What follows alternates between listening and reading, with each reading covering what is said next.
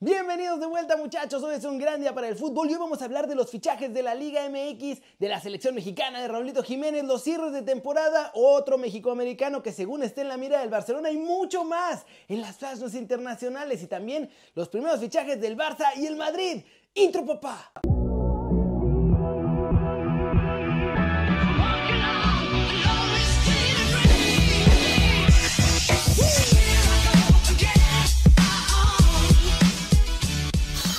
Arranquemos con la nota One Fútbol del día. México tendrá otro partido amistoso previo a la Copa Oro, aunque este sí se ve que va a estar buenazo. La selección mexicana hizo oficial a través de sus redes sociales que jugarán un partido de preparación ante Nigeria el sábado 3 de julio a las 10 de la noche, hora del centro de México, en el Coliseum de Los Ángeles. La gira del Tri previo a los torneos que va a tener que enfrentar este verano ya se llenó de partidos. Este será el cuarto encuentro como parte del MEX Tour 2021. Primero van a enfrentar a Islandia el 29 de mayo en Dallas, después a Honduras el 12 de junio en Atlanta y a Panamá el 30 de junio en Nashville. Para estos partidos deberían contar con la plantilla completa y solo queda la duda, ¿irá Raúl Jiménez o no? Porque el Tata hoy reveló que no lo va a llevar si no está listo para jugar, a pesar de haberlo puesto ya en la convocatoria que publicaron y dice que a pasear no se lo va a llevar.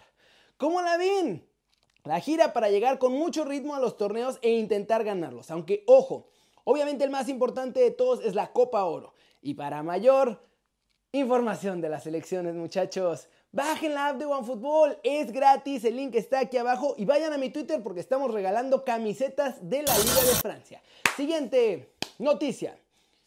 Rafita Márquez ya se juntó con el Barcelona y estamos a días de que hagan oficial su regreso. Nuestro chavo ha estado ya desde hace rato allá en la ciudad condal, pero fue hasta hoy, martes 18 de mayo, que tuvo reunión en la ciudad deportiva del club con el vicepresidente culé, Rafa Yuste.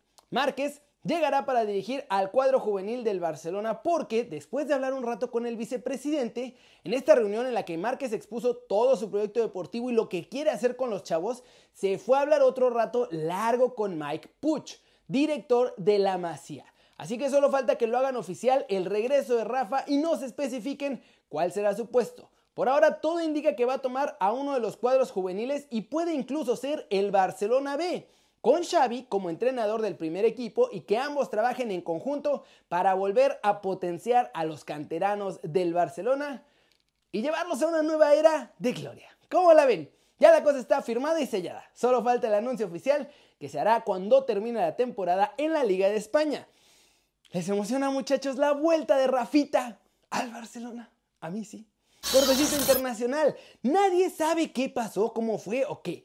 Pero Karim Benzema va con Francia a la Euro. Y hoy hubo un bombazo tremendo en Europa cuando se hizo oficial la noticia de que el delantero del Real Madrid entró en la convocatoria de los galos para participar en la Euro este verano. Recordemos que Benzema estaba vetado desde hace 5 años y medio porque supuestamente andaba junto con otros personajes tratando de chantajear a Matthew Valbuena con un video cochinote que iban a publicar de este otro jugador. El merengue se perdió la Eurocopa del 2016 en la que Francia fue subcampeona. También se perdió el Mundial de Rusia 2018 en el que los Blues fueron campeones. Y ahora vuelve. Su otra batalla es demostrar que es inocente en todo este caso del video, porque él jura y perjura que no tuvo nada que ver con eso y está convencido de que lo va a probar. Pero antes de todo eso, va a poder disfrutar jugar la Euro. Soñó con volver y ya se le cumplió. Pasemos ahora con todos los movimientos del mercado porque Tigres ya tiene nuevo entrenador y Pachuca quiere mandar a Aguirre a Europa. Miguel Herrera, muchachos, ya firmó este martes su nuevo contrato con los felinos, mismo que lo une por los próximos dos años.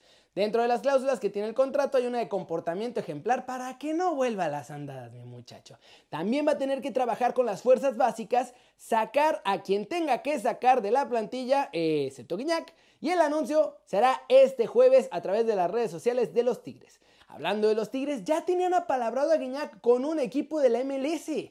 Miguel Ángel Garza tenía empacadito y listo para mandar a Estados Unidos al francés, pero con el cambio de presidencia, el ingeniero Rodríguez y Mauricio Culebro tiraron la venta y renovaron al francés. En América, solo hay dos salidas 100% confirmadas. Se van Sergio Díaz y Giovanni Dos Santos, pero hay otros que pueden o quieren irse.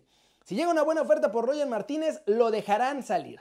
Memo Ochoa tiene una oferta sobre la mesa de la MLS, aunque se quiere quedar, pero tambalea su estancia con los de Cuapita la Bella. Jesús Escobosa, Oscar Jiménez y Brian Colula quieren salir de la institución, pero ellos porque no tienen minutos de juego. Camilo Vargas está casi amarrado con Rayados a cambio de tres jugadores que llegarían a mi Atlas. Estos serían Dorlan Pavón, Akeloba y aún están negociando por el último porque Rayados quiere mandarnos a Hugo González, pero mi Atlas quiere a otro González, a Jonah. Y otros fichajes ya confirmados que solo esperan el anuncio oficial son del Necaxa. Se llevan al Nene Beltrán y a César el Chino Huerta en compra definitiva, pero ambos llegan por así decirlo gratis, porque son parte del pago de la deuda que el rebaño tiene con ellos. Y finalmente, Eric Aguirre no llegará a Chivas ni a ningún otro club de la Liga MX, muchachos. Pachuca ya está trabajando en renovarlo con una cláusula de 20 millones de dólares para cualquier club en México o en la MLS. Y con una cláusula mucho más barata para Europa, porque creen que después de los Olímpicos lo van a poder exportar al viejo continente facilito. Qué día de mercado, muchachos. Y buena noticia lo de Pachuca que ayudará a Aguirre a llegar a Europa y no a otro club de la Liga MX. Y ojalá que él y muchos más después de Tokio sí se vayan. Vámonos, muchachos. ¡Vámonos! Con el resumen de los mexicanos en el extranjero logrando todo. En los Wolves recibieron la noticia de que Raúl Jiménez tiene luz verde para jugar.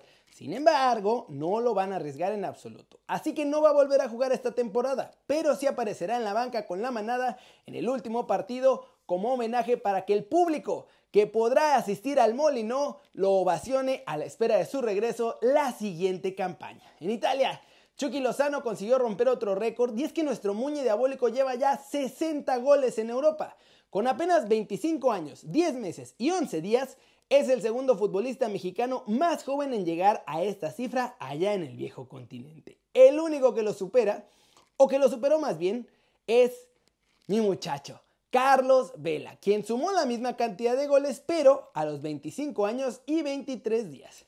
En la MLS, de acuerdo con la prensa del San José Earthquakes, el Barcelona está buscando el fichaje de Kate Cowell, chavito mexicoamericano que la ha estado rompiendo en los últimos partidos precisamente con este equipo. Cuatro periodistas diferentes de tres medios distintos confirmaron que los scouts del Barça le siguen la pista al chavito, que juega con la selección de Estados Unidos todavía, pero al que ahora México está tratando durísimo de convencer de pasarse al tri.